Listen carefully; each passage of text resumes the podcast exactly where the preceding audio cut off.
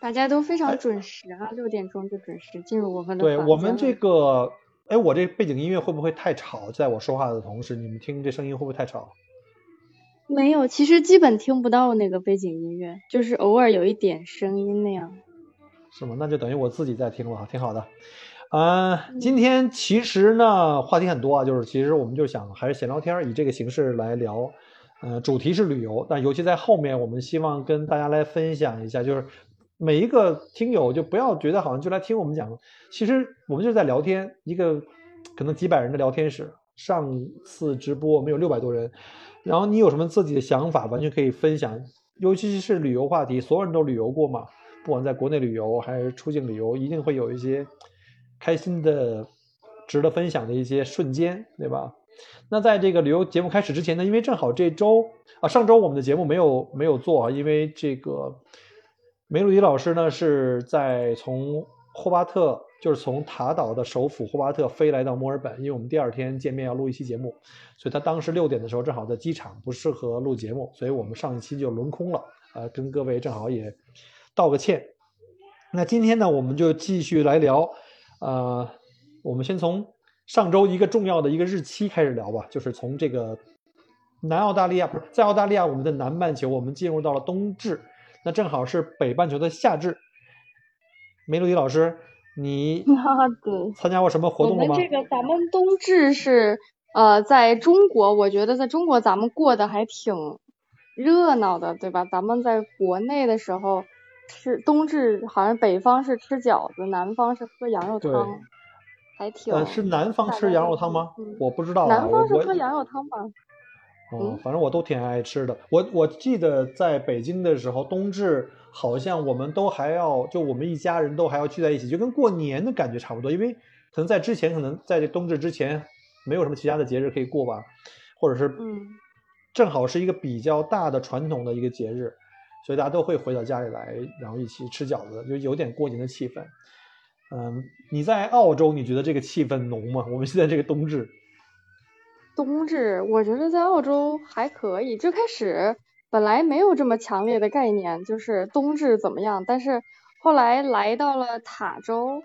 啊、就是咱嗯们澳大利亚南端的桃心形的小岛上面，就是澳大利亚的海南岛吧，在我们这个澳洲海南岛。哈哈。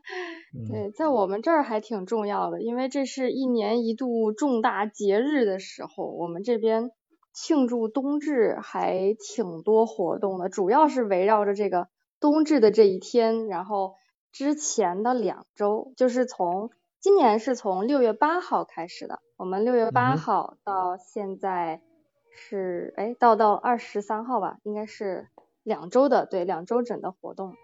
然后这两周的活动，对对对，嗯，其实冬至之于我们南半球，就正好是因为正好是太阳到了北回归线直射，就垂直注呃垂直照射北回归线的时候，正好是到了那个太阳最往北的，在地球的最北边的那个点。那到了那一天的时候，正好是北半球应该是最热的一点吧，就温度可能是有滞后，但是实际上它应该是到最北端就开始从第二天开始就要往回慢慢的行走。所以那一天应该是北半球最长的一个白天，是我们南半球最短的一个白天。对，就是刚好南北半球季节相反嘛，所以其实现在听友大家应该可能是，嗯，如果是在国内的听友，咱们 大家可能都是在外面的炎炎夏日中，吹着家里的空调来听咱们的节目。不好意思，那个 Melody 有刚才有一个听友举手了，呃，应该是我们 群里的平凡，平凡你已经上线了，你现在有什么可想跟我们大家分享的吗？你随时可以开麦聊天。哦，嗯你好郭哥你好，嗯、梅洛迪你好。然后前两次的这个直播的话我都错过了，这一次的话，然后专门定了闹钟，守在这里，终于能 正正好的，然后听。听到和你们正常这个聊天的。我在武汉，我在武汉，现在武汉气温的话特别的热，然后现在外面的话属于那种嗯、呃比较嗯、呃蒸蒸烤模式吧，然后太阳嗯特别的、特别的强烈。我记得武汉有个说法，就是在国内有一个什么叫原来有一个叫四大火炉，我记得是重庆、武汉、南京，还有什么地方？我记得是四大火炉，曾经在上地理课的时候学过。一开始的话是三大火炉，三大火炉的话就是武汉、呃南京和重庆，后面后来又出了一个后三大火炉，好像就是他们的这个热度的话就超过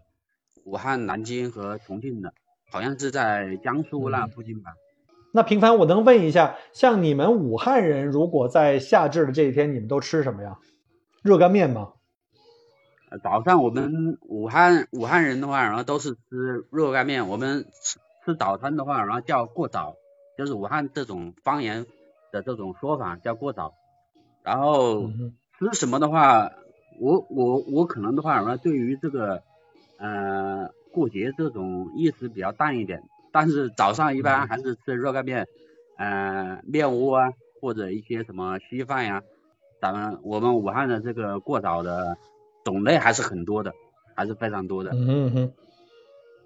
刚刚又有人举手要要想发言啊，应该是 Jeff，我已经给他授权。所有人，大家如果想你来自哪个城市，你们那边夏至是怎么过的，吃了什么好东西，也可以跟我们分享一下。你们那边温度是不是很热，对吧？感谢平凡的分享。呃，正好说一下，就是平凡其实呃应该是我们。呃，我第一次采访的一个武汉的听友吧，因为上次在疫情期间好像讲过当时在那边的一些经历，对吧？是的，是的，就是我是郭哥一百八十八期的这一个呃嘉宾，然后非常非常荣幸，然后能做这个郭哥的这个嘉宾。当时嗯一百八十八期，然后好像是上线第三天，然后就被 下线了。OK，那这事儿我们就不提了，这个这个就我们就不提了，好吧？谢谢谢谢，非常感谢。Jeff 你好你好，请问您是来自于哪里？哎你好老郭，哎我是那格格的朋友，哎我在西安的。西安啊，Jeff 你好，老乡。哦对了，你跟梅洛迪是老乡啊？对对对，那个我我们原来那个都不是都是都是跟那个谁格格北京的格格不是熟吗？咱们有时候聊过几次。哦哦，您是格格介绍进来的？呃，对对对，我不在群里边啊，我不在群里边。然后咱们那个微信上有时候反正，呃，简单聊几句吧。有时候啊，微微信上有时候聊几回。是，刚好今天我是刚才朋友圈突然刷到了，我看你那个发那个四点钟，然后我就随手点进来了。啊，谢谢谢谢。对，我今天朋友圈发满了。嗯，啊，对，我是看到了，因为之前那个前面反正简单聊过一些。呃，旅行啊，包括一些这个呃这些时事吧，算是一些，反正简单聊过一些。今天看刚好看到这个话题，啊，所以说呃呃简简我是想简单分享一下，因为我之前也是去过，我印象两次还是三次澳洲，啊，所以说呃头一次去是公司组织，所以说他就是按照那个行程去玩儿。啊，主要是在悉尼，好像它悉尼周边还有一些那个有一个挺大的一个沙漠，然后组带那个大的那个四驱那个沙滩车，我都那好多年前了。那第二次的我比较有印象，因为第二次是我带着我们一帮那个同学啊去玩，所以自己去的，对，自己去的，而且是呃，就是跟我头一次在那个悉尼当时的那个。呃，他们那几个朋友联系，让他们帮我们安排一些不太一样的行程，就是因为不想找那个常规的那个团，所以说他们给我安排了一个行程，我觉得不错。啊，从那个布里斯班下飞机，然后呃，也是有一个那个当地的一个导游开车带着我们，还是一个挺大一个车，因为我们是应该是八个人还是十个人，先去那个布里斯班一个农场。啊，就是他那个旅行路线确实跟常规路线不太一样，我觉得所谓的现在就是最时髦的叫定制游，对吧？啊，对对对，根据你的需求来定制游，对，对，因为这个我们因为他们好多人都是第一次去，当时我想着呢，我说，呃，我说虽然说头一次去，有些必去的地方还是要看看，但是我还是想安排一些那个不太一样的一些行程，所以说当时我要求块能不能能不能打猎，第一个，啊。呃，第二呢，能不能就是想包一个游艇，啊，就是有几个要求嘛，有几个提了几个要求，然后呢，也都满足了。我们实际上当时就是布里斯班那个落地，然后呢，一个车就就去找了一个农场，那个农场还是一个华人，我一想是一个广东人，这哥们儿挺能折腾的，会开飞机，然后滑雪，然后嗯游艇，然后骑马，然后打猎，然后他在那边买了一个很大一个农场，然后我们就住在他那儿。嗯然后晚上呢，本来说是去打猎，结果呢，呃，小伙伴们没有一个晚上敢打的，人家都已经对，打猎都是要在夜里出现，就是要在夜夜里那些动物基本上就没有，对，就不能跑了吗？对两三点是打袋鼠吗？还是打鹿啊？呃，当时还说了，说打袋鼠是多少钱？打好像也有野猪吧？野猪是万一如果说能遇到的话，哦，对，昆士兰有野猪。对，嗯有野猪的话是多少钱？还有那个如果是鹿啊，还是反正类似的这个动动物，打到是多少钱？都报了价，大家也想想打，但是到晚上的时候都不太 都不太敢去打了，因为我们那个团里边一半都是女同学，也不太想打，后来就放弃了。但是第二天早晨，但是还是一块儿出去骑马呀，包括打那个飞盘呀，玩儿都挺好的都啊。有一个小插曲比较有意思，就是因为他们原来在国内，我们同学都是都是很正常的城市里边的生活，到那个嗯呃，他那个农场里边呢，他因为他都是那个一层的那个房子，然后呃也也实际上住宿条件倒是很干净，但是呢，就是野外就属于农场里边，那小动物比较多。我们有两个那个嗯女同学住在一个小房间里边，然后半夜给我就是大概十二点吧，给我拨那个微信，然后就喊说是你赶紧过来过来帮个帮个忙，然后我就过去，我 从我那个房间走到他那儿可能还有几百米，走过去以后发现他说那个马桶里边有东西，然后然后我就是蛇吗？我就打开那个马桶盖儿一看，一个也不知道是青蛙还是癞蛤蟆蹲在他那个马桶里边儿，就碰着有可能是从下水道，有可能是从下水道进来的，因为农场很多的它那个排水是有自己的这个排污沟啊什么的。它就是。从那个下水道这么自己他们游游进去的，然后我就把那盖儿盖嗯上，拿那个冲使劲儿冲冲了半天，然后再打开盖儿一看没了，没了，我说你就踏实睡觉吧。然后俩俩姑娘一晚上没敢上厕所，到第二天早上也没敢，一直没敢用。第二天早上我过来了我说还东西还在吗？他说我没敢开过盖儿，然 后我打开一看又回来了，还在那蹲着呢。哦，我听过最恐怖的也是在昆州，就是马桶里有蛇进去，很恐怖。因为昆州那边的温度吧比较高，它常年蛇都活特别活跃，所以呢，我觉得要是一个一个一个青蛙或者是蟾蜍之类的还好一些，要是真是碰到蛇的话，我估计这一晚上他们一定要换房间了。呃，对对对，实际上那天晚上就是那个嗯还挺有意思，但是呢，也是觉得，呃，本身那个那个澳洲这个大环境嘛，反正大家来之前也有心理准备。不过那回玩的还是真的不错，因为我们基本上嗯没太怎么住酒店，基本上都是这些民宿或者我在那个 Airbnb 上给他们订那个黄金海岸的一个大的一个呃海边的一个别墅，带大的泳池的，嗯然后大家出去买一些东西啊，买点牛排啊什自己做饭烧烤啊，己做饭。对，哎，然后那个嗯七七八八喝的差不多，然后泳池里边，他们那还有那个大的那个那个充气的鲸鱼啊什么的，反正玩玩玩的玩的很嗨，确实玩的很嗨。我觉得这种形式几个朋友过去嗯非常合适啊。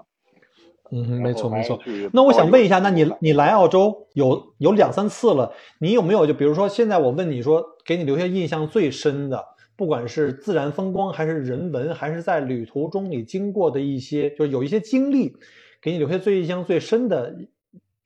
有没有这样的一个可以跟大家分享的？呃，实际上非常多，实际上有非常多的地方，我我我我，呃实际上就是说是那个野外的一些风景非常漂亮，确实是很漂亮。啊，然后我们也那个，我们头一次去的时候，当时也是，呃，一个户外的一个公司吧，好像是组织的那个用那个，呃，路虎的那个老款的卫士，就是老款那个卫士那个车啊，呃，那个车现在都基本上已经早就停产了，出新款了已经。然后呢，他们那个车还是看着像是军车退役下来的，可能给买回来，嗯然后带着我们一块儿那个。就是进山里边，然后找那个树上的考拉呀什么的，也也也看到了一些那个蛇啊什么之类的。反正那个整个的旅行还是挺有意思，但是一般来讲没有特别那个，还是没有特别危险的这种情况。实际上出去以后，嗯没去之前觉得可能野外呃不太安全，但是实际上整整体来讲，我觉得旅旅行路线碰到蛇的概率还是不不高的啊。我我我我当时嗯那个我记得有印象，就是跟那个。呃悉尼去悉尼那个汤号去参观他们那个汤号，然后还跟他们那个有一个是嗯呃议员吧，我不太了解，是一个华人议员。我们当时还有一个仪式嘛，有一个有一个小活动，做了个仪式。嗯后来我就自个儿在那个大街上逛的时候，我看到有一个那个。呃，有一个很老的一个那种西式建筑，上面挂的一个一行字儿，呃，那个我非常有印象。然后我就，呃，嗯我就拍了一张照片儿，呃，一直很很长时间一直当成我那个微信朋友圈里边的那么一个背景，啊，那个上面写的是什么呢？呃，到现在为止，它实际上是一首歌的歌词，啊，他的我他是这么他说：“You may say I'm a dreamer, but I'm not 哼 only one。”就这句话让我非常有有那个，呃，非常记忆深。就是他说你你可能认为我是一个梦想家，但是呢，我不是唯一的一个梦想家。就是这句话是很有，我觉得对我来讲很还是很有意义的一句话。后来就一直就有什么，但是很可惜啊，墨尔本一直没有去过。啊，竟然没有来过墨尔本啊！对，一直想去墨尔本。实际上就是人讲那个悉尼是想有点像那个上海，然后墨尔本有点像北京，或者悉尼有点像纽约，墨尔本有点像伦敦。然后我是一直想去墨尔本嗯看看，更那个更有一些文化气息，建筑更漂亮。但是一直想去，嗯一直没有去成啊。希望反正这回啊开那个解除了以后，能有机会过去看看嘛。好啊，好啊，欢迎来墨尔本玩。如果你们要是想自己自助游、自驾的话，当然前提是你们有开又多的经验哈。如果需要我给你们提供一些建议，在行程设计上啊，就可以线下联系我。您有我的微信吗？不是？对，没问题的，没问嗯题的，肯定我们如果嗯真的要是去的话，我们肯定是呃，请你帮忙，我们一块儿去啊，一嗯块儿去。到时候我可以帮你们，你们可以帮你们规划一下，因为我不知道到那个时候旅游，就是我现在已经暂时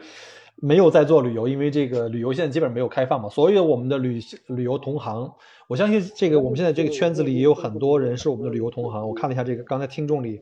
还有一个什么华澳旅游什么，这这里可能有我们同行。其实很多人都已经在转行了。对，所以说刚好到这儿，这个嗯呃，Michael，我也想有个问题啊。就第一个问题呢，就是你当初是怎么开始从事这个，就是当时之前的那个工作的？你比如说第一步，我是有一个什么机遇，然后就帮他们接了接人，或者怎么？这个我没有听到你之前节目里边说过啊，但是可能是我漏掉了啊。第二呢，就是呃那个现在这个工作，如果说是旅游放开了以后，你是更倾向于继续在这儿做呢，还是说？还是想回到之前的那个工作上去，就两个问题啊，其他其他没有了。我比较关心你最近的这个情况啊。好的，非常感谢啊，非常感谢。那我就大概说一下我的情况，因为可能绝大部分，呃，我我相信这里今天听我们节目的绝大部分都是我的听友，可能啊，可能也有进房间的。那我也自我介绍一下，其实我原原来在一八年我开始做喜马拉雅的这个，呃，这档麦国国聊澳洲的这种分享澳洲的旅行的一些节目，那是二零一八年的，我记得是二月份吧，九号好像是春节，当时我在那个杰贝斯湾，我记得特别清楚，那是我第一期节目。然后当时就我们往回讲，就是为什么我要做旅游？其实我本身在国内呢，我完全跟旅游没有关系啊，我是做 IT 的，我的背景是做 IT 的，一直在全球五百强这些就是做对对对，我知道做通，讯原来一直在微软啊。啊，对，大家可能大家知道什么 Sprint、思科呀，什么微软。后来我们因为在二零一一年全家移民来到澳大利亚，然后在澳大利亚生活，因为当时呃对我们投资有要求，所以我投资了一个 Subway 的店。但是你知道吗？天天你要去开门关门，或者说你要天天至少要管理这个店吧，呃我觉得就不太自由。但是我又特别喜欢自驾。你知道我怎么认识格格的吧？因为你是格格的朋友，对吧？就最开始，对对对，格格当时在北京呢，在我们有那个叫斯巴鲁车友会，我买了斯巴鲁，我们跟大家伙一起去自驾。啊，我买车车的嗯，对，我相信，我猜你可我能是。我第一个我们当时是这样的我刚刚提的车，连牌子还没到，我就拿了个临时牌，就约了格格，我们两个人自驾去西部八省玩了三个星期吧，两个星期我忘了。然后呢，牌子是下来以后寄到了我们下一站石家庄，我们在那儿装上了牌子，继续往继续往西走。那是我第一部森林人啊。然后哦，这这个扯远了，再回来就是后来呢，因为我来这儿呢，就觉得哎呀，天天这个生活太平淡，就每天就是上班下班，就是去店里去管理你们，就是做这个 Subway 啊，管理那些员工啊，这样那样的。后来我就请个经理，我就开始跟我老婆说，我说我们现在还年轻啊，哎，没什么负担，应该多出去玩儿。从从那个时候开始，我们就基本上每个孩子的假期，因为澳洲的呃是四个假期，我们在澳洲的学校是有四个假期，冬、春夏秋冬。然后最短的假期像春假、秋假也都有两个星期。我们基本上利用假期呢就出游。所以呢，你知道我来澳洲的前三年半都没有回国，本来是想每年回国嘛，我就把澳大利亚就是我喜欢的地方，很多地方都去过。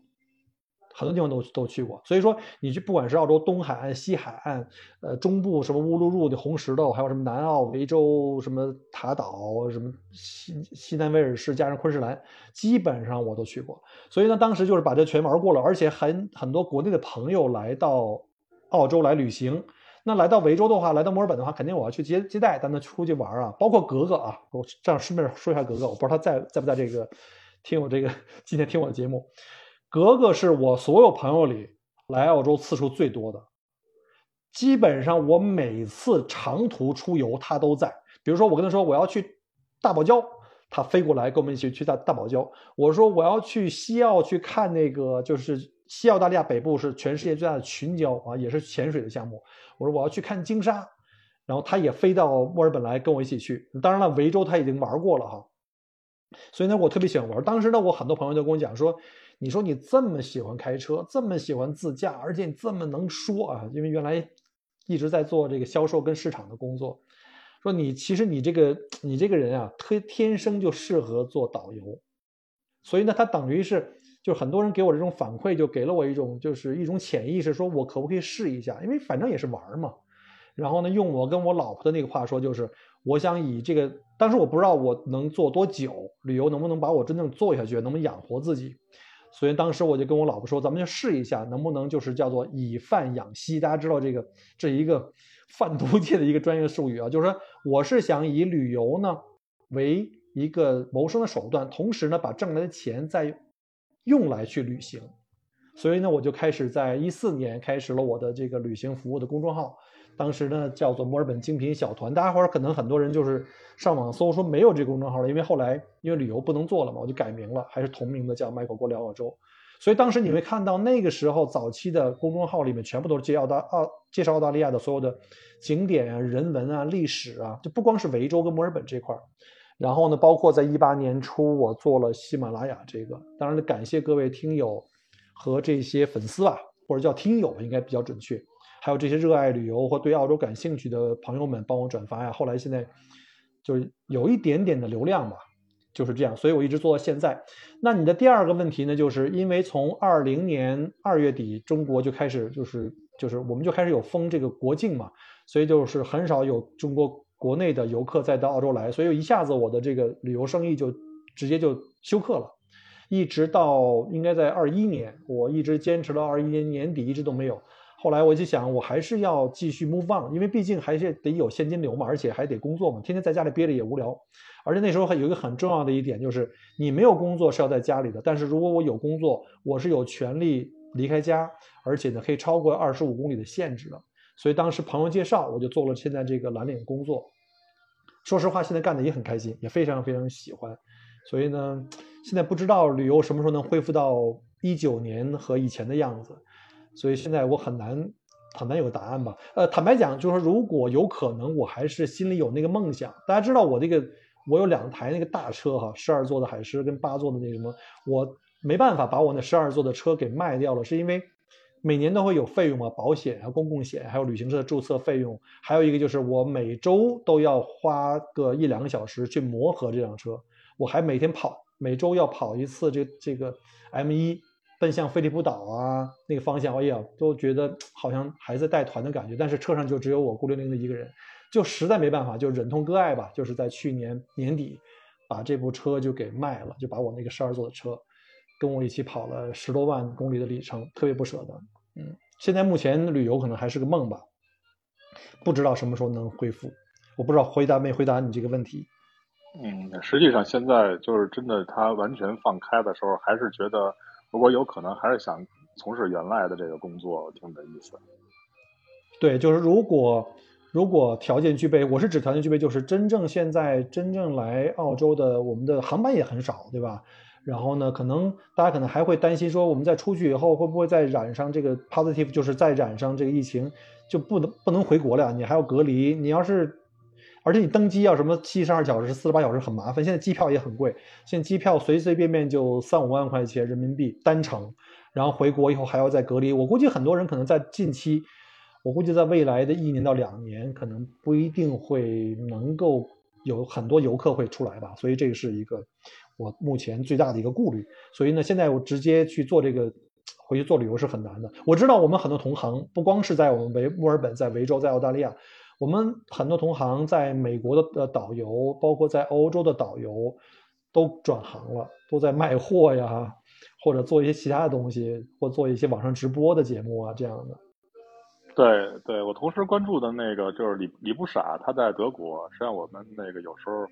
呃，也会在群里边聊，大家可能都是一样的问题，但是我觉得应该到明年吧，今年肯定我估计可能悬，到明年的话，应该可能会慢慢放开，慢慢放开，我觉得还是还是有这个希望的啊，反正希望你后边那个还是能够回到这个原来的这个喜欢的这个行业，当然现在这工作应该也是挺挺挺乐在其中的啊。对对，这个工作我很喜欢，它是户外这个工作。然后呢，每天可以接触到不同的多的人，而且还可以学到更多的东西。嗯，然后你刚才说那个大堡礁，我突然想起来，我们那年去的时候也是在那个凯恩斯那个方向，但是我们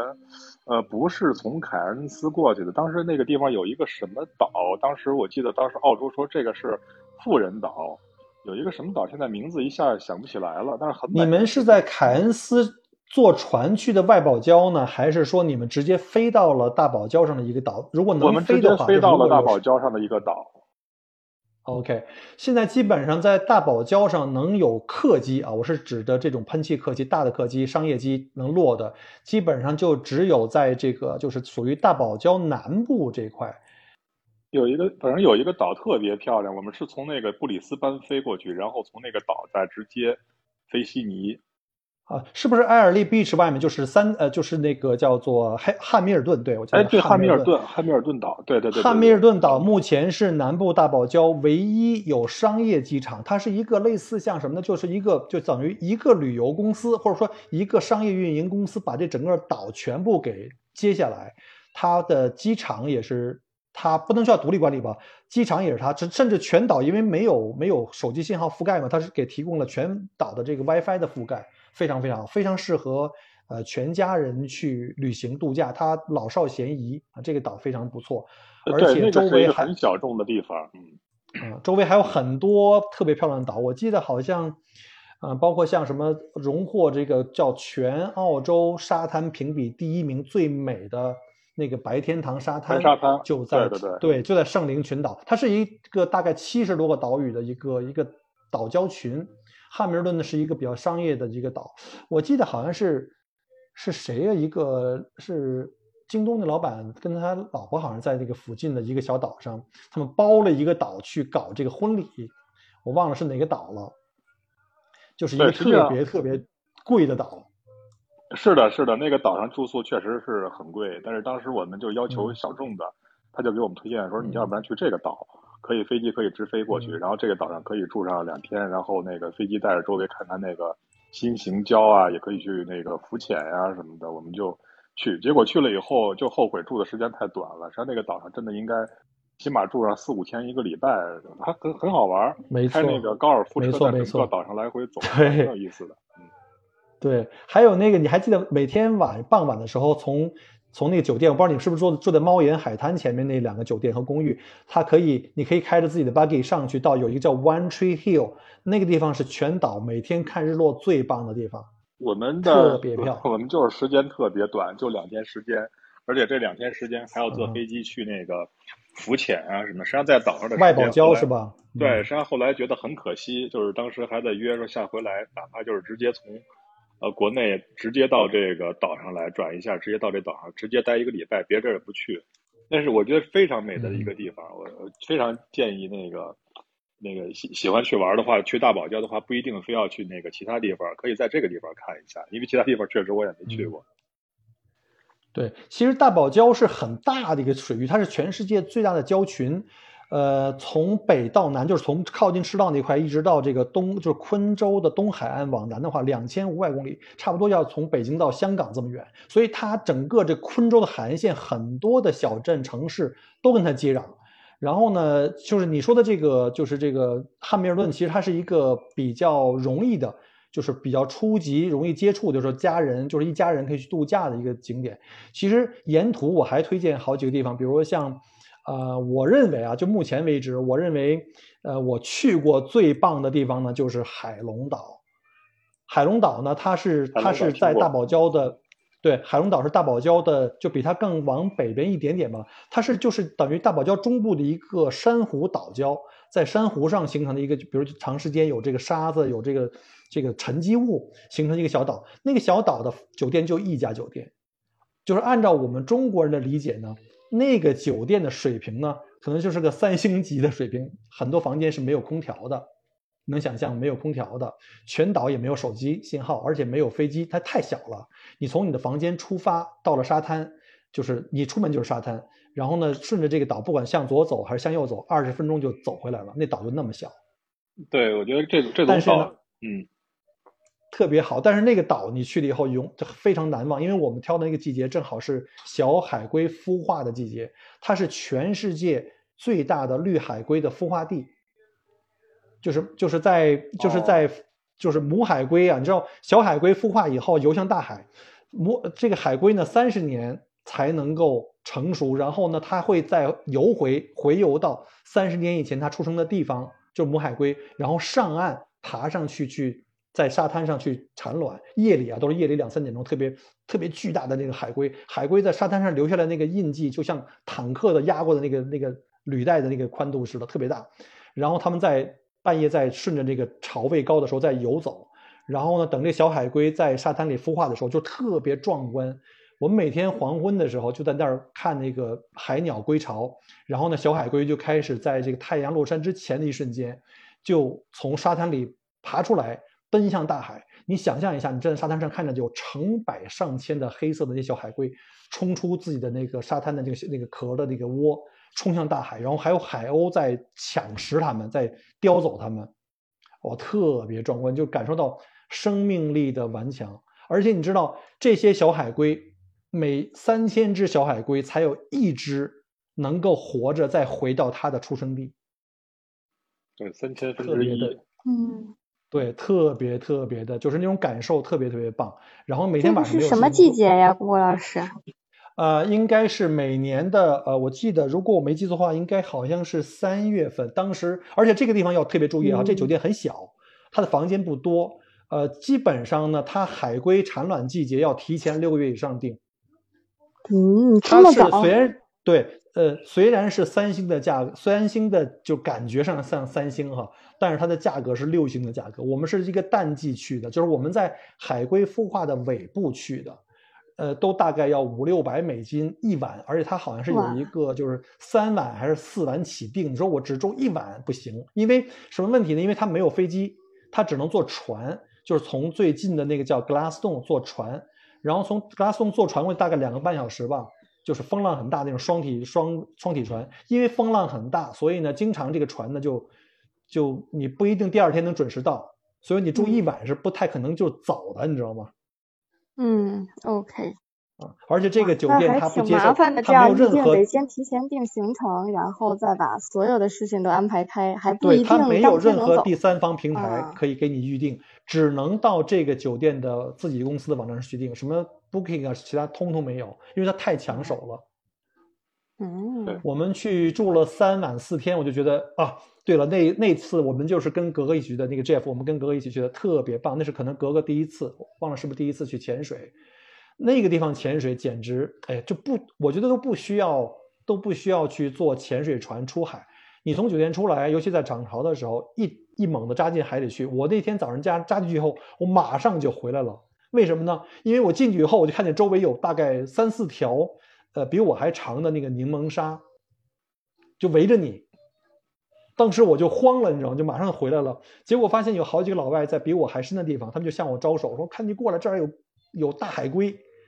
然后呢，我们我就大大着胆的游过去，我拿着我的水下相机就拍那个追着那个鲨鱼。其实柠檬鲨是不吃人的，特别特别棒。如我还是强烈建议哈，如果大家有机会啊，这是一个个人的建议啊。如果大家有机会想来澳洲，尤其想来看一下全世界最大的这个大堡礁，甚至你可能想去西澳北部的这个叫做世界上最大的群礁，在 Xmouth，在那个鲨鱼湾那附近，那边有有那种叫什么魔鬼鱼，我们叫这个福分嘛，就是特别大的那个那个叫 manta ray，还有就是全世界最大的鲸鲨，就是真正的鱼类啊，最大的鱼类鲸鲨。想潜水的话，我建议各位在来澳洲以前，最好先考到。Paddy Open Water 的这个潜水执照啊，Paddy Open Water 我就不不介绍了，大家可以有机会去，有机会去在网上搜一下。而且我特别建议直接上那个高级开放水域，叫 AOW，叫 Advanced Open Water，好像大概七天就考下来吧。可以在东南亚什么泰国、菲律宾去考，便宜还服务好，在澳洲就比较贵。你拿了潜水照以后再来澳洲旅游，再去大堡礁，你会觉得。跟其他那些散团游客就坐个什么大船去了那个浮岛上去浮潜，完全是两件事，完全是没办法用语言形容，那是完全两件事儿。我记得养狗人圈里有一句话叫做“狗是狗，边牧是边牧”，大家能理解吗？这可以，就是你可能真的有一天拿了，因为我们我在很早以前吧，应该是。我们家还没有小孩的时候，大概十几年、十七年以前就拿了这个 AOW 的一个潜水执照，我觉得特别值得。大家一定要来澳洲的时候，不管是旅游还是生活，最好还是有备而来，带着潜水执照过来，然后到这边来去潜水，特别的太棒了，太原生态了，好吧？我这个吹的有点太长了，那个还有什么别的问题？你知道吗？一个导游失业了，一个导游失业了两年多。都没有在讲过这个旅游的这些经历的分享，我甚至连汉密尔顿岛的都一下子都短路了。一 个导游，实际上这话匣子一打开，就给大家带来了一个非常精彩的澳大利亚旅行的世界，我们也大家都乐在其中，听着都特别特别想，就是有一天。但是不能我一个人一言堂啊。嗯。我希望大家都 能够讲讲自己的旅游的经经历，对，这个是我的其中一个分享，其实还有很多。今天不是一言堂，我希望在座的每一位。都能够分享你们在旅游中的，比如一个特别美的景点，或者是一个一个特别美的一道餐，或者一个一个经历。其实，在我个人看来，我觉得旅游其实最重要的，可能往往经常不是那个景点和那个目的地，而是这个过程中间你的一些经历。比如说，一起同行的人，一起路上碰到的人，吃的一道菜，看到的一个什么景色。一点感悟，可能是旅途中更加容易让你记住的一个美好的一个东西。我希望大家来分享一下。对，嗯，还有就是像刚才，比如说是 Jeff 提到了，里面看到了一个房子里面有一句话嘛，上面写着 Imagine 那一首歌的歌词，这个是 John Lennon 的一首歌，就是 You may say I'm a dreamer, but I'm not the only one，对吧？就是这些打动你心里的一些小小的细节，它有的时候。就是在我们日常的日复一复、日日复一日上班啊生活中，就是有的有的东西离我们好像远了，但是我们现在就是比如说看到这句歌词，或者说看到了一些风景，好像那些遥远的梦还在，对吧？我们都还是有梦想的。没错。You may say I'm a dreamer，就是这首歌，我还很喜欢。刚才听到 Jeff 说这句话，这几个歌词我特别有感触。还有刚才郭老师说的这个。说坐船到小岛上，那个海龙岛看乌龟。我现在就在小岛上，而且我是在小岛旁边的小岛上。不知道听友们有没有来过，嗯，塔斯马尼亚的，就是我们是澳大利亚最南边的一个小岛，桃心形的，挺可爱的一个绿色的小岛。嗯，你在那个你在哪个岛上？海南岛吧。相当于澳洲的海南岛，在这个位置上看。啊，对，是，但是事实上，我们这个跟海南岛相反，咱们国国内朋友们去海南旅游，基本上都是呃，就是就是感觉是冲浪啊，什么就是潜水啊这些活动，是夏天的热带的活动。在我们这个塔斯马尼亚这个小岛上，基本上就是感受南极来的风，这种吹吹 南极来的冷风，就是感受它的清凉。就是这种其实从纬度上看，我觉得其实呢，它跟海南的位置不一样，是因为海南是靠近赤道的，而我们是远离赤道的。那塔岛实际上，我觉得纬度上如果去匹配的话，应该是东三省，弄不好是哈尔滨。啊，对，差不多。但是我嗯们因为是个小岛嘛，其实因嗯为周围都是海，咱们要是说地理的话，这个海中的一个小岛，它的气候会温和一点，就比咱们东三省这种北方大陆，啊、还是要稍微好一点，就是没有那么冷，因为周围都是海，所以会温和一些。这边我觉得要更要说，嗯，就有点像英国。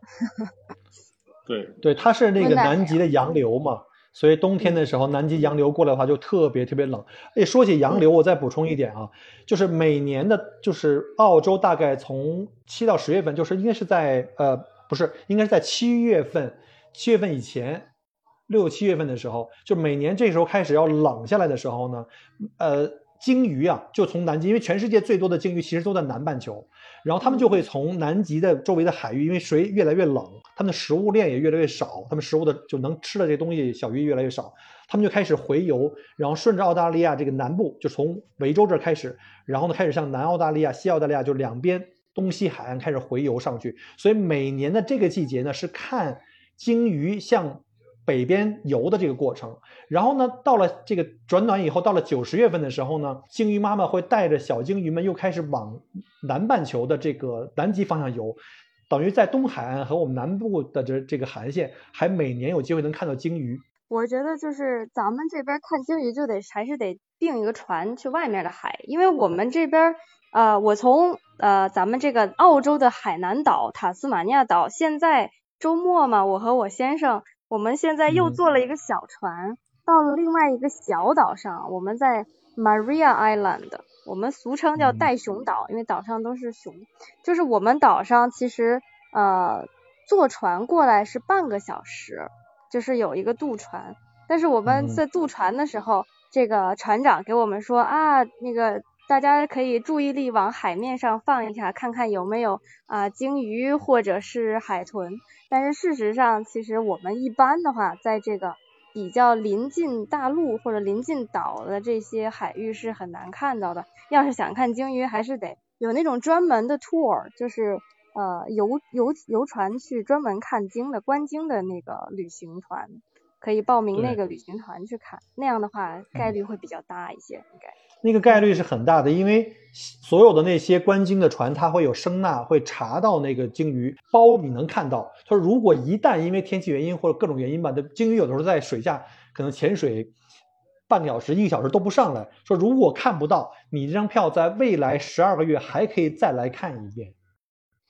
就嗯这个特别特别好，你知道吗？但是我个人有一个建议，就是大家如果去坐船去外海看鲸鱼，一定要吃晕船药。很多人跟我讲，哎，郭哥没事儿啊，我玩那个什么翻滚过山车，连坐十把五把的都没事儿。您最好还是吃了去，因为我看到那儿有很多人就在那儿船帮子上就喂鱼，你知道吧？喂鱼，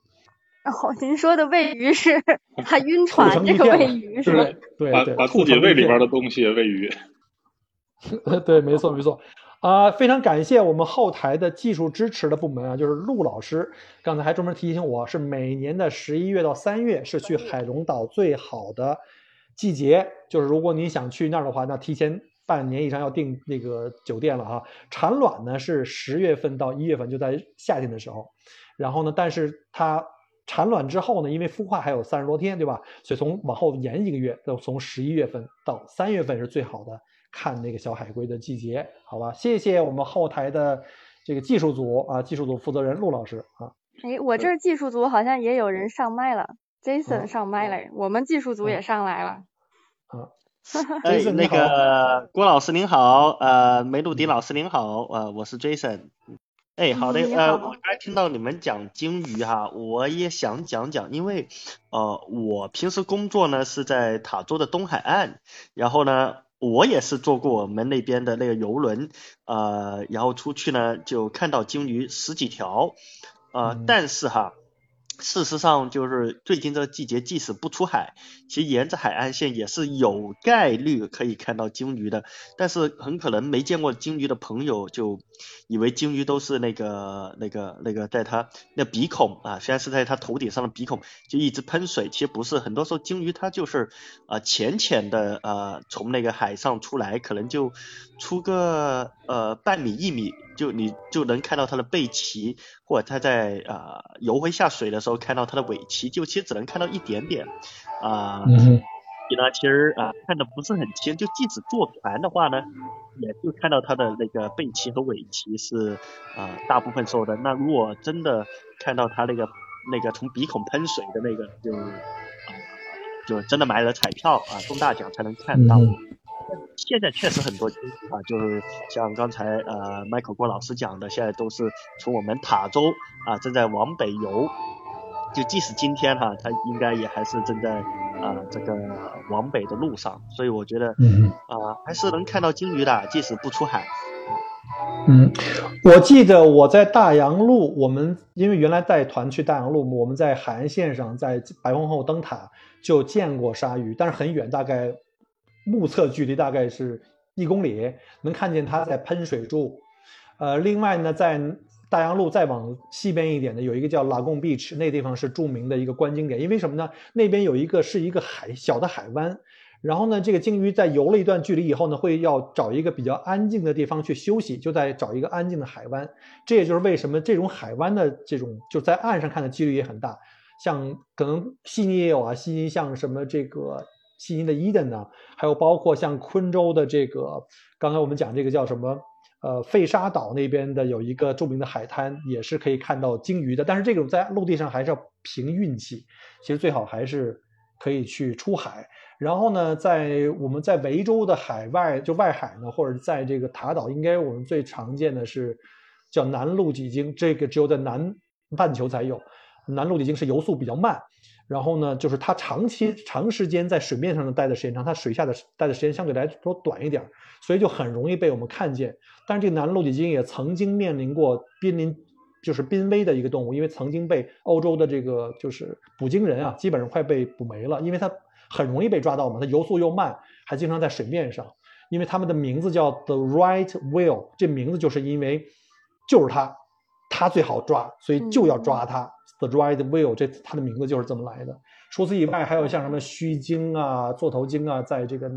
这个我们在南部海岸和东南海岸线都能看得到。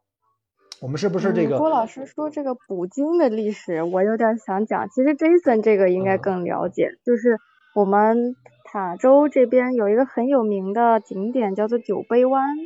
是因为这个海湾的形状很像一个玻璃酒杯、葡萄酒杯的样子。一个很漂亮的海湾，但是它这个名字的来源也是和捕鲸有关的，就是当年这个海湾里面有有很多鲸鱼在这边栖息，然后人类就在这里面捕杀鲸鱼，让这个酒杯形状的海湾里面的海水都已经是红色的了，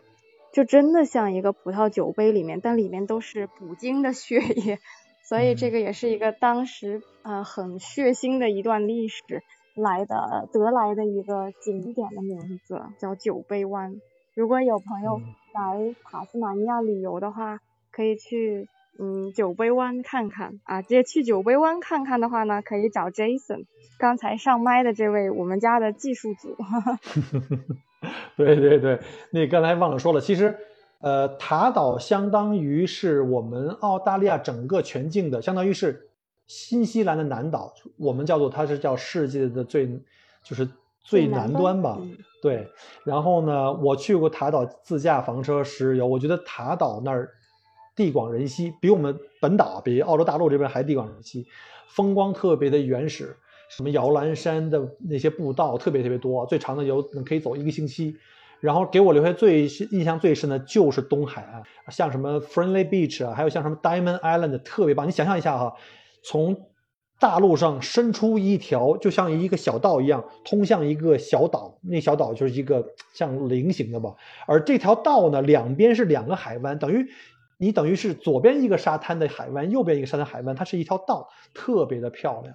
真的没办法用语言形容。还有就是那个火焰湾，然后呢，火焰湾那那附近每天晚上还有那个小企鹅，全球最小体型的企鹅会在那边登陆，特别的对，可爱。您说的那个很窄的那个叫做 the neck，就是我们这一个脖子吧，那个应该是在嗯 Bruni Island，在布鲁尼岛。不是那个岛不是那个位置，你说你你说那布鲁尼岛呢是在一个一个栈道走上去，从高处往下哦，看，是一个很窄很。窄的那儿，两边都是我说的那个地方是在东海岸，从这个应该在那个 Beachno 附近，Diamond 叫 Diamond Island，就是在喷水洞附近、嗯那个 Blowhole 附近。哦，blow hole 那块儿，OK。对对对，所以呢，大家如果有机会去塔岛去旅游的话，其实我特别建议，如果你第一次去，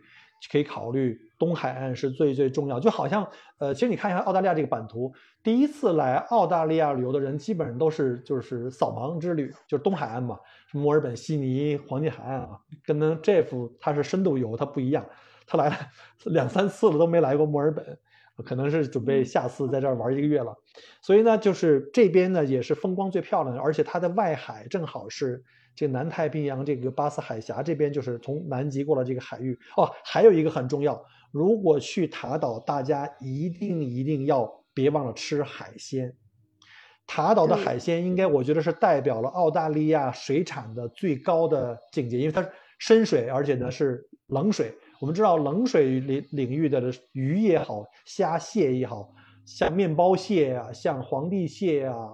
还有就是什么三文鱼啊，另外就是生蚝。我吃过塔岛的生蚝以后，去日本没法吃生蚝，那法国的生蚝什么的也都没法吃。大家一定要到塔岛，一定要去吃生蚝、吃海鲜，你千万千万不要错过这个，这你否则你会非常非常后悔。嗯，然后我们这边岛上，不知道您来过这个 Maria Island 没有？我现在就在 Maria Island，就是度嗯周末。玛利亚岛这个岛上有特别特别可爱的小熊，它叫做袋熊 Wombat。嗯这个一般的话呢，咱们野生动物保护呢是一般就是不能投喂、不能摸它的，但是基本上它就满地都是。我们就把 Maria Island，它其实中文翻译应该叫玛利亚岛，但是我们平时就叫袋熊岛，因为这个岛上真的袋熊太多了，遍地走。就是你在路上走，它在路旁的草地上就在那儿吭哧吭哧的吃草。我今天刚刚下午去走的时候，拍了好多小视频，都是这个袋熊在那儿一会儿吃草，一会儿蹭蹭它的身体什么的，特别可爱，小短腿。对，呃，袋熊它不是熊，它是杂食动物，它是吃草的。然后呢，关于袋熊有一个特别好玩，因为它是有袋的，都是有袋类，在澳洲才有目嗯前。然后呢，还有一个特别好玩的一个事实，我突然想起来，就经常会跟客人去讲的，就是袋熊的粪便是方块的，四方的，大家知道吗？对，方粑粑的袋熊，袋大家知道大家知道为什么它是四方的吗？我现在问一下，现在所有在听的听友啊，大家有没有知道为什么袋熊的粪便是方形的？对，或者有听友可以猜猜它是怎么拉出来这个方形的便便的？嗯，我们可以作为一个呃答案，在最后今天我们关房间之前，我们再揭晓答案吧。我们还继续聊一下，我们上次刚才没有讲那个，就是刚才你说那个塔岛那边还有什么其他的玩的？我记得好哦像这玛利亚岛除了这个袋熊之外，它这个有一段海岸线有一个特别漂亮的那种带不同颜色的那种砂岩。啊，对，这个很漂亮。我们准备明天去，就现在还没，今天刚到，准备明天上午去。呃，我我嗯突然想到，呃，就是这个新西兰南岛也有那种小企鹅，是吧？包括它那个新西兰，呃，南岛应该是东边儿还是西边那个地方有一个，呃，有一个地方它也是有那个页岩，我不知道是不是因为可能地形比较相似啊，因为我们当时在那个新西兰南岛呢也做了一圈自驾，我估计可能是地形相似，甚至可能它就是之前从那个澳洲那个大陆它分离出来的，可能有一个地方它原来就比较类似的地方，所以说我觉得这种可能性有吧，应该是。是的，我我我觉得也应该是这样吧。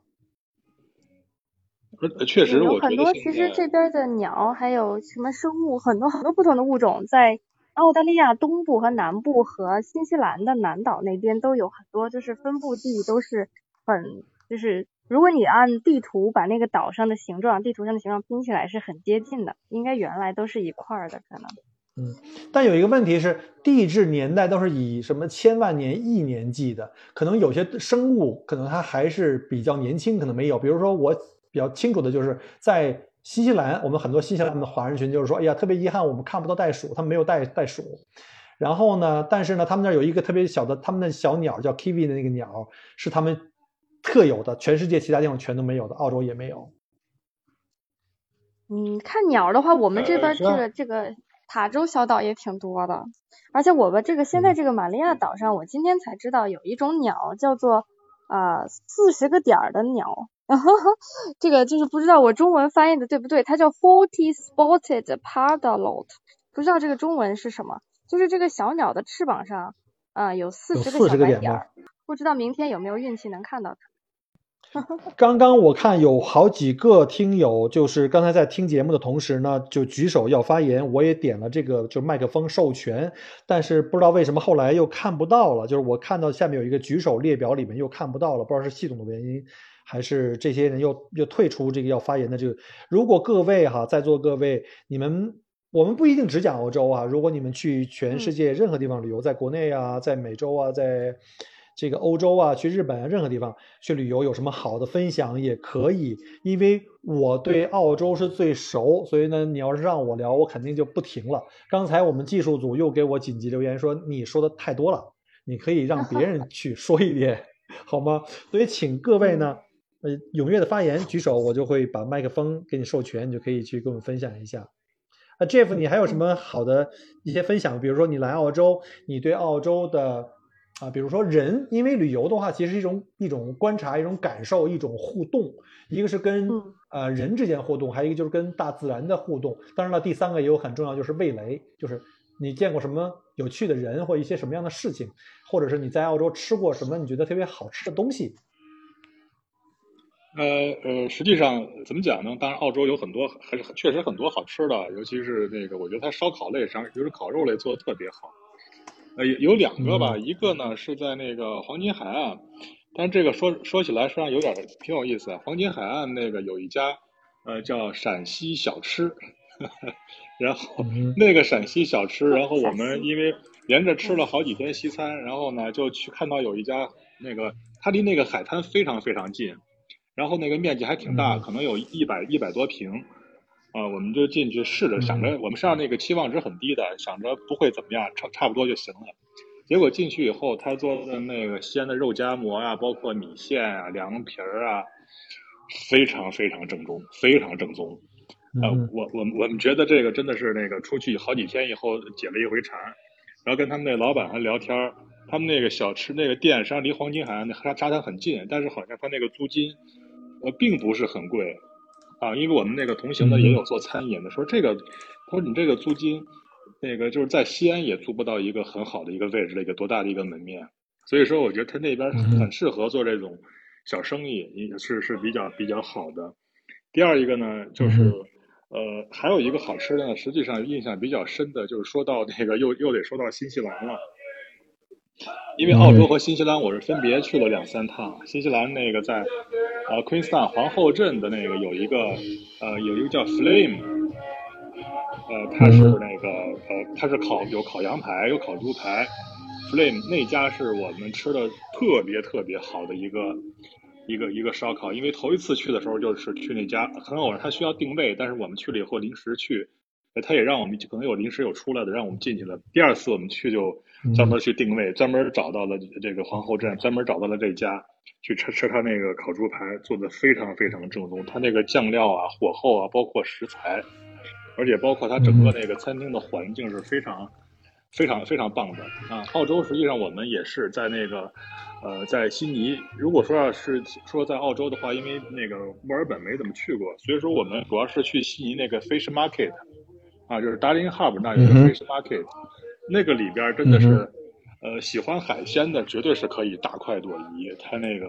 帝王蟹，巨大无比的帝王蟹，还有那巨大的龙虾，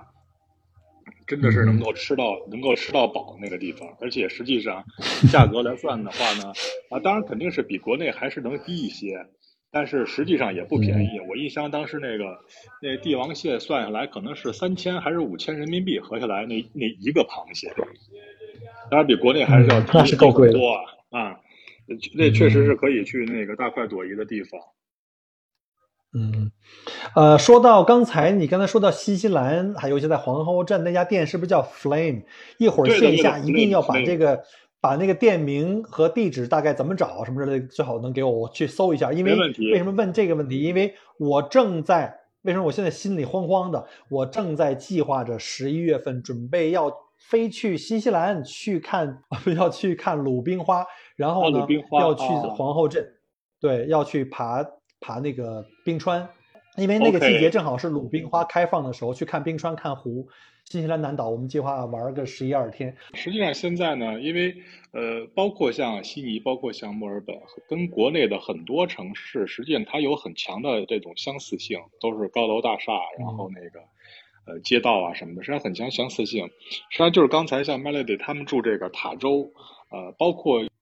有一些那个，你像塔岛啊，包括像 Perth 啊，那个包括塔岛那个霍巴特，我当时我没有去过，但是我看那个霍巴特的介绍，它那个海港夜景非常非常漂亮。啊，我觉得有些澳洲有一些很小众的地方，包括一些当地人比较喜欢去吃的，这你可以说它是个旅游的这个二点零在升级，是吧？现在实际上很多人也是在，尤其是这个现在年轻人出去以后，不太喜欢跟着大团去一些那个市中心，然后买买东西，还是在找一些特别小众的一些地方去看一看。啊，我觉得这个以后应该是一个、嗯是应该是一个趋势。啊，对，就我觉得这个年轻人的旅游二点零，我觉得特别有感触。就是我们其实不是特别喜欢，就是非得要去什么地方打卡，或者说拍照什么的。有的时候就是一个体验，就是甚至不不不只是为了吃和风景，可能就是为了就是这种感受，比如说赶一些什么节日之类的。我之前有一个呃硕士的时候的好朋友，他在美国就去过那个 Burning Man。不知道咱们听友们有没有去美国在内华达吧，内内华达的那个就是就是叫什么火人节，啊，对，就是挺挺热闹的，就是很多人嗯。就是只为了一些体验，就不是为了景嗯。色或者是吃的或者怎么样，就是买这个体验。实际上，现在很多的主题，主题就比如，比如说我们同事啊，虽然我我这年纪也不小了，也四十多岁了，我们同事里边，反正大部分大部分就这个年龄段，他们实际上现在出国呢，有时候就是奔一个地方去，比方说他们就是冲着巴伐利亚的啤酒节那个时间段去去德国啊，嗯，或者说他们就是去对，去刚才您说那个火人节的时候去去美国啊，或者说是冲着某一个某一个节日的某一个澳洲某一个节日的一个，是他在他去澳洲，他就是这么一个目的。所以说，因为这样的话能够避开，呃实际上还是能够避开高峰期的，不是非得赶到五一啊或者十一啊。很多公司他去休年假，休半个月时间，他就可以出去专门去找这个地方去。这种体验真的跟这个节假日的这种出行是完全完全不一样的，价格还便宜啊，然后那个体验还好啊，包括那个酒店啊、机票上都那个都都都都不是很贵啊。我觉得这种形式还是蛮好的。哦，对，哎，说到那个，说到那个霍巴特的活动，我记得好像嗯这个就是前两天那个冬至，好像霍巴特有一个特别夸张的一件事情，澳洲所有的新闻头条都上了，你知道吗？好几百人在这么冷的冬至那天就很冷了，而且霍巴特又比我们纬度更加更加的这个高，全体去海里裸泳，啊，对，我已经惊呆了。对，这是前上这周对上新闻，基本上很多都是看到的这个咱们霍巴特的这个裸泳的照片儿哈，几其实是嗯。几千人，应该是报名了有两千人，但可能真的下海了的，真的就是太冷了，毕竟外面海水可能也就两三度吧，气温就四五度嗯。这种，然后真正下海游的人，大家都是就是站一下儿就出来了，就是 make a dip，take a dip。啊，主要是去自拍一下，然后发个 Facebook、Twitter，然后就回家了。对对对，就是重在参与嘛，主要是这个体验，就是和其他上千人一起在黎明脱了光了身子，然后就去水里站这么一下，就一哆嗦，然后一清醒。这其实是一个呃，就是标志性的我们的冬至活动。这个就相当于，我感觉有点像美国那个 Burning Man，我们这边大家就相当于用这件事情去纪念一些有有意义的活动。我们这边是冬至。就是冬至的这一天，昼最短，夜最长这一天，然后其实因为这个昼最短夜最长这一天，相当于就是我们在这一天结束的时候，之后的每一天白天都会比前一天长，我们会迎接更长的日子，会迎接更嗯新，就是相当于新的一个周期吧，更美好的一年，就是相当于一个周期的轮回，黑暗已经结束，光明就将来临，这种。呃，周期的轮回，我们在昼最短夜最长这一天的黎明，它是一个分界线。这个就是 Dark Mofo 活动的最后一天的最高潮，就是大家都把衣服脱光了下水去迎接这一天的黎明，因为就是黑暗已经结束，然后新的轮回，光明的轮回就到来了。而且大家为什么要裸泳？这个很重要。大冬天的，我们这边很冷，真的就是。再往南走，说往远了说就是南极了。为什么这么冷还要脱光了衣服？它其实这个叫做裸泳，它其实也叫呃，就是其实我们叫也没有说什么都不穿，我们这是 birthday wear。是什么叫 birthday wear 呢？就是我们出生的那一天穿的，对吧？就是出生的那一天，大家都是赤条条的来的，所以其实这有一个新生的寓意，不是说大家就真的觉得。哎，脱光了就是一个猎奇或者怎样，它是象征了一个我们其实是像每个人都像新生的婴儿一样，就是赤条条的去迎接一个新的轮回，迎接新一天的太阳。嗯，但是我看照片可确实都是打了马赛克，那肯定都是应该都是 就是出生的样子，对吗？对，是的，就是基本上就是除了一个红帽子，这个红帽子也是大家都统一的。除了红帽子，其他的全身都是光着的。